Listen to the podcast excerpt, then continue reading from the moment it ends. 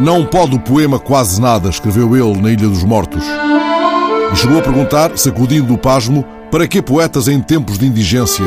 Foi embaixador em Budapeste, Nova Delhi, junto da Unesco e do Conselho da Europa, e Tintim no Tibete. Ao croquete fez um soneto, pois lhe provou sem hesitar as mil maneiras. Enquanto o mundo me fazia o frete, com cinismo eu comia e sem fronteiras. Mas na verdade, nunca saiu de Ítaca. É verdade que nunca saí de Ítaca. Sou um funcionário cansado à beira da reforma, que andou de país em país sem nunca ter podido fugir dos corredores e das intrigas dos pretendentes, confessou. Foi isso no poema em que desfez eventuais equívocos da autoridade.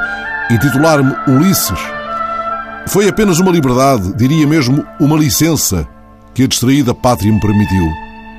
Mas agora outro Ulisses regressa à casa. Um jornal puxa para a primeira página o poema em que ele avisa: Nós vivemos da misericórdia dos mercados, não fazemos falta.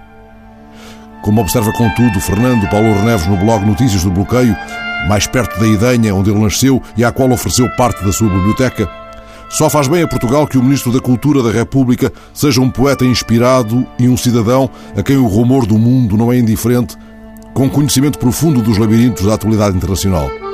Permito-me acrescentar que não é despiciando também, mesmo no Palácio da Ajuda, o quanto Luís Filipe Castro Mendes possa saber de estrelas e pirilampos. Tantas luzes se apagam na terra. Como reconhecer os caminhos? Pois aqui sumiram os vagalumes e respira o mundo no escuro.